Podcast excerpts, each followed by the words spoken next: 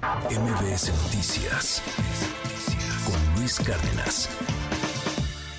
Y nos enlazamos y le agradezco enormemente eh, que nos acompañe esta mañana a Sergio Negrete, él es profesor del ITAM, para que platiquemos de escenarios que estaremos viendo en 2024.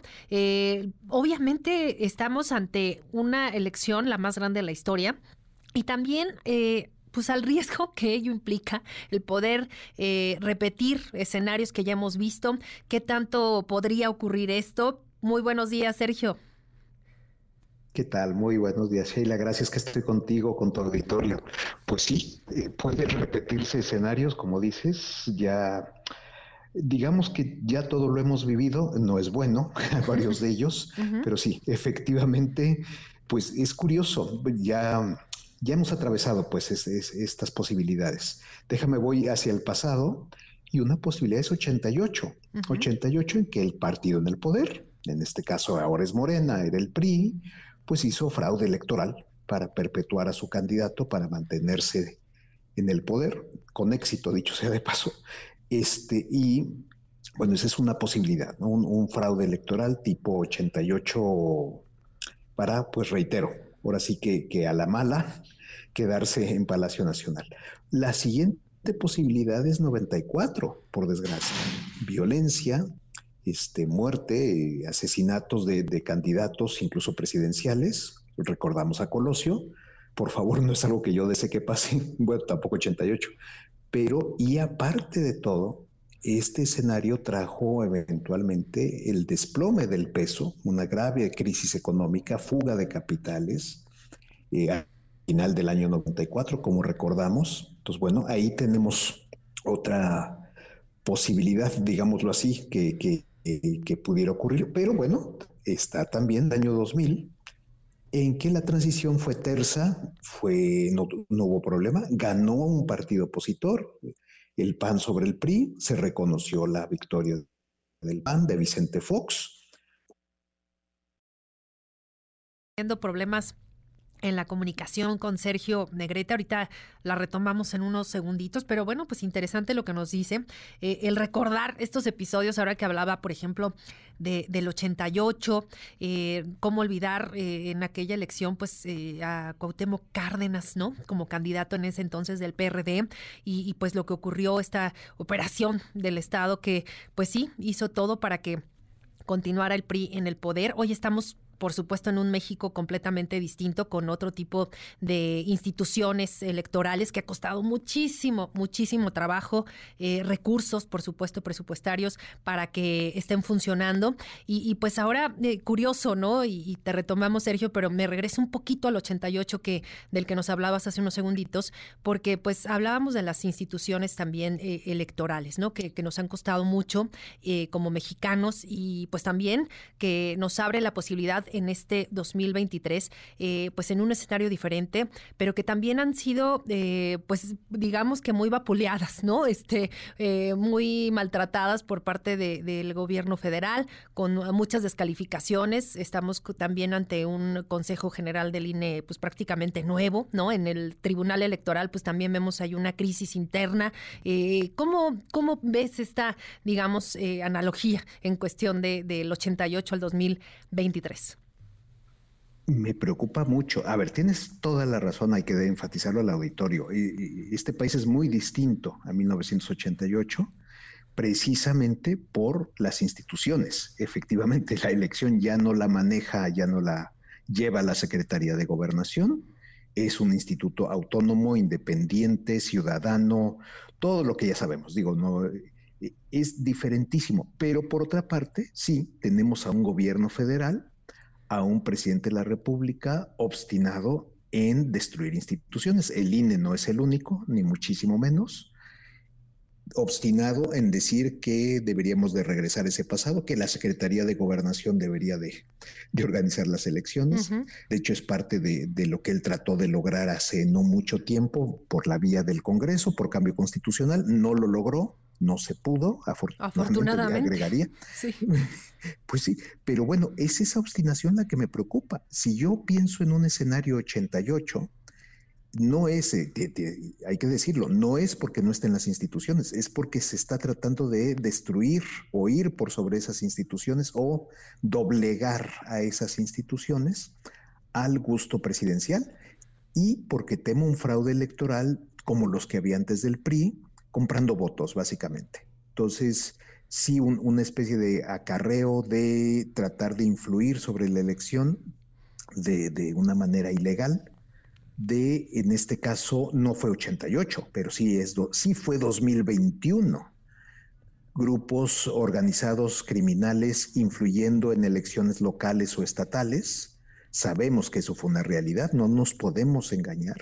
Entonces no podemos en ese sentido tratar de pensar que 2024 va a ser una elección pues como las que estamos, eh, hemos estado acostumbrados, de 94 o si se quiere, de 2000 a la fecha, sí, sí, sí está este espectro, este fantasma de, de, un fraude o de una ilegalidad masiva en la elección que traiga, bueno, un resultado que no es el de la voluntad popular, simple y llanamente, ¿no? No que gane quien más votos obtuvo, sino que oficialmente obtuvo más quien realmente no lo hizo. Pero, perdón, te eh, interrumpo, eh, perdóname, te interrumpo un segundito, pero ¿crees que este escenario, no, dime, Sheila. Eh, gracias, pueda darse con una diferencia importante en, en, digamos, el primer y segundo lugar? ahorita las encuestas que estamos viendo, pues, nos dicen mucho, ¿no? No, no quiero decir que pues ya está la elección completamente cantada, pueden pasar muchísimas cosas de aquí a junio. Eh, ah, digo, estamos en pre-campañas, aunque ya, ya creemos que estamos eh, desde hace meses en campaña, pero bueno, todavía oficialmente, digamos, estamos en, en pre-campañas. Pero ante, ante estas encuestas y ante lo que nos dicen, eh, la ventaja que tiene, y pues si hay que decirlo, Claudia Sheinbaum sobre Xochil Gálvez, pues es, es muy importante. ¿Crees que pudiera existir ese riesgo que, que, que se diga, ay, hubo fraude y, y ganó Sheinbaum porque pues finalmente operó el Estado? Fíjate que es que el problema es que estamos viendo al gobierno tratando de operar a favor de, Claudia Sheinbaum. O sea, sí, tienes razón. Dices, bueno, si las, encuestas son tan contundentes, porque lo son, sí, sí, sí. a favor de la candidata de Morena, bueno, pues bien puede ser que a la buena, sin ningún problema, de manera transparente, legal, etcétera, gane Claudia Sheinbaum. Listo. Estuvo en todo el tiempo las encuestas, así transcurrió la campaña, nunca remontó Xochil Gálvez y bueno, y ganó Claudia Sheinbaum. ¿Qué problema puede haber? Absolutamente, tienes toda la razón. Pero entonces, ¿por qué está el gobierno federal con todo esto? Que si el plan C y que si el INE y que si lo elijan los ciudadanos y que, y que no sirve y que hay que quitarlo y que y, la obstinación, y dale, y dale, y dale, con que se van a quitar los programas sociales que ya están en la Constitución. O sea, sí vemos a un gobierno federal operando, tratando de influir. O sea, hay que recordar una cosa, y esto es una tristeza, un, elemento muy negativo. El presidente López Obrador nunca ha reconocido una derrota electoral, jamás, ni como candidato a gobernador de Tabasco, en dos ocasiones, ni como un candidato a la presidencia que, perdió dos de tres este, en, la presidencia de la República. Jamás, siempre ha sido fraude, siempre que fue un espurio, que le ganaron a la mala, que la mafia del poder. Tenemos a un hombre como presidente de la República con una narrativa personal que por desgracia todo su antecedente nos lleva a tener ese escenario, a tener esa posibilidad, ya no de un 88, de un 2006. Ahora, eso nos lleva a 2006. Sí. De alguien que dice, no, no reconozco, no reconozco, pero aparte, ahora el que no reconoce no es un opositor que ocupa las calles de reforma, e, es quien habita Palacio Nacional, quien tiene el mando del gobierno federal y puede crear una crisis constitucional.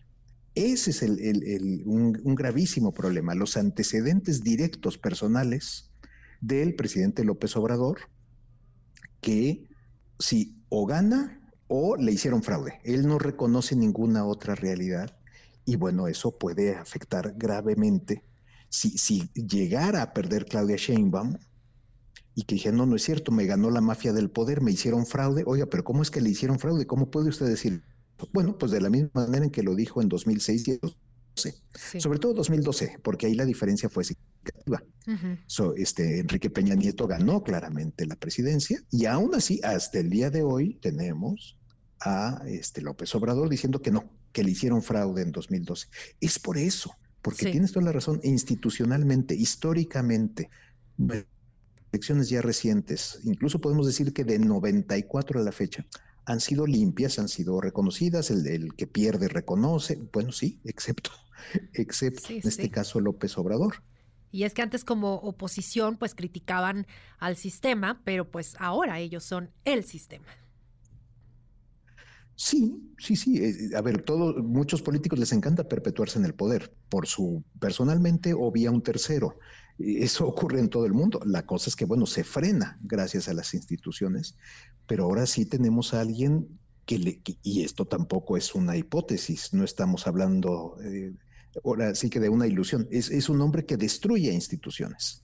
Que, que, le gusta acabar con ellas, porque dice que basta su persona, que basta su gobierno, que él garantiza, que no es necesario, que son muy costosas. Bueno, pues eh, tenemos puesto ese antecedente y aparte agregaría, tenemos el riesgo 94. Sí, justo. Crimen, asesinatos, eh, este, oye, que no ocurra, por favor, no, quiero que el auditorio piense. No, no, no, no, pero, pero hay que hablar de, la realidad que estamos viviendo y que es, que es la violencia eh, política, la violencia electoral. Ha ocurrido, ayer justamente platicábamos al respecto de, de lo que viene en cuestión de seguridad del próximo año, el riesgo que sí van a correr candidatos, candidatas, sobre todo a cargos eh, municipales, ¿no? Regidurías, presidencias municipales, eh, en zonas del país donde pues la violencia está desatada, donde el crimen organizado está operando con toda impunidad y, pues será complicado, digamos, ¿no? Como bien dices, pues no, ojalá que no, ¿no? Y nadie queremos que pase nada y que nadie sufra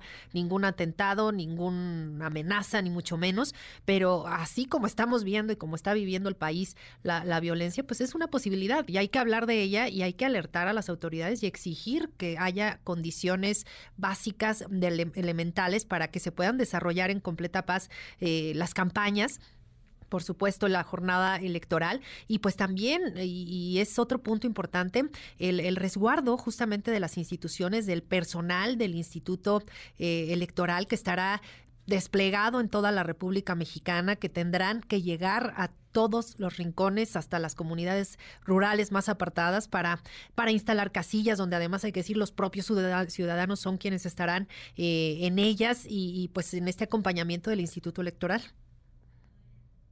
Efectivamente, o sea, eso es lo deseable, eso es lo que tiene que ocurrir, eso es lo que debería ocurrir, pero ocurrió un 94, el asesinato Luis Donaldo Colosio, y deja irme a la dimensión económica, que, es, más importante, la humana, pero, pero ocurre una fuga de capitales brutal a partir del asesinato de Colosio. E, el régimen cambiario era distinto, ¿eh? el peso no estaba en libre flotación, estaba dentro de lo que se llamaba una banda cambiaria, pero se pierde tanta reserva internacional que no se recupera con los meses y eventualmente cuando Cedillo toma posesión, el candidato sustituto de Luis Donaldo Colosio, que triunfa en la elección, bueno, pues hereda una situación muy delicada, hace una devaluación, la verdad, muy mal hecha. Eh, no entro en ese detalle para el auditorio, que, histórico y qué aburrido, supongo yo, para muchos. Pero el hecho es que lleva una crisis económica, una crisis económica ah, este, tremenda, que recordamos los que la vivimos, un desplome de la economía impresionante, y la semilla de esa crisis fue el 23 de marzo, el asesinato de Luis Donaldo Colosio. Entonces, tenemos pues consecuencias económicas potenciales graves en el caso de que ocurra un escenario similar. Reitero, el peso está en otra dimensión, no ocurriría algo similar. Hay una reserva altísima en el Banco de México, tenemos crédito, tenemos apoyo del Fondo Monetario de ser necesario. Hay, hay muchas cosas que son distintas, pero lo que sí también es que tenemos ahora un peso fuerte, y sabemos, bueno, por experiencia, que de repente se nos puede desplomar. No tengo que irme más atrás más que a la pandemia en 2020. Recordemos que ocurrió con el peso, se fue arriba de 25 en pocos días prácticamente. Ahora, eso ocurrió en todo el mundo, fue con muchas monedas, pero nos demuestra la fragilidad del sistema cambiario, de un sistema de flotación, en que, bueno, si de repente hay un pánico, en este caso fue global, pues te desploma la moneda y si tenemos un pánico local, pues también puede ocurrir. O sea, puede haber unas graves consecuencias económicas, aparte de las políticas de las electorales, en caso de violencia tipo 1994, o podemos tener algo tan, tan fantástico, tan extraordinario como fue el año 2000. Nadie lo esperaba así de, de, una manera tan tersa, tan extraordinaria. El presidente Cedillo sale en televisión diciendo perdió el PRI, perdió mi partido, ganó Vicente Fox, haremos una transición bien hecha y se hizo. Entonces, bueno, tenemos toda, y, bueno, cambio de partido, de una transición tersa, sin problema, pues la hemos tenido ya en tres ocasiones, hay que decirlo, en 2000, en 2012 que pasó del PAN al PRI y en 2018 que pasó de PRI a Morena. Entonces, bueno, de eso también hay que destacarlo, porque estamos al parecer muy, muy, muy pesimistas, digamos. ¿no? Sí, sí, no, no, pero también eh, es bueno, ¿no? La, democracia sí ha costado mucho trabajo, pero pues sí, sí hay que reconocerlo y pues ojalá que, el año entrante pues también podamos estar hablando en, en, estas fechas de que todo ocurrió y transcurrió como, como lo esperamos y como creemos que, que debe ser para, para el bien de nuestro país. Sergio, por lo pronto, muchísimas gracias, se nos termina el tiempo, pero... Eh, eh, tus redes sociales para seguirte. Arroba Econocafka en, Twitter, bueno, ahora llamado X. Este, ahí, estoy, Sheila. A tus órdenes, a las de tu auditorio, te, agradezco mucho y, perdón si te quité mucho tiempo el día de hoy. no, no, no, este, es, importante, te agradezco. haberme escuchado. Muy, buen día, Sergio Negrete, profesor del ITAM, igualmente muy buen día. MBS Noticias con Luis Cárdenas.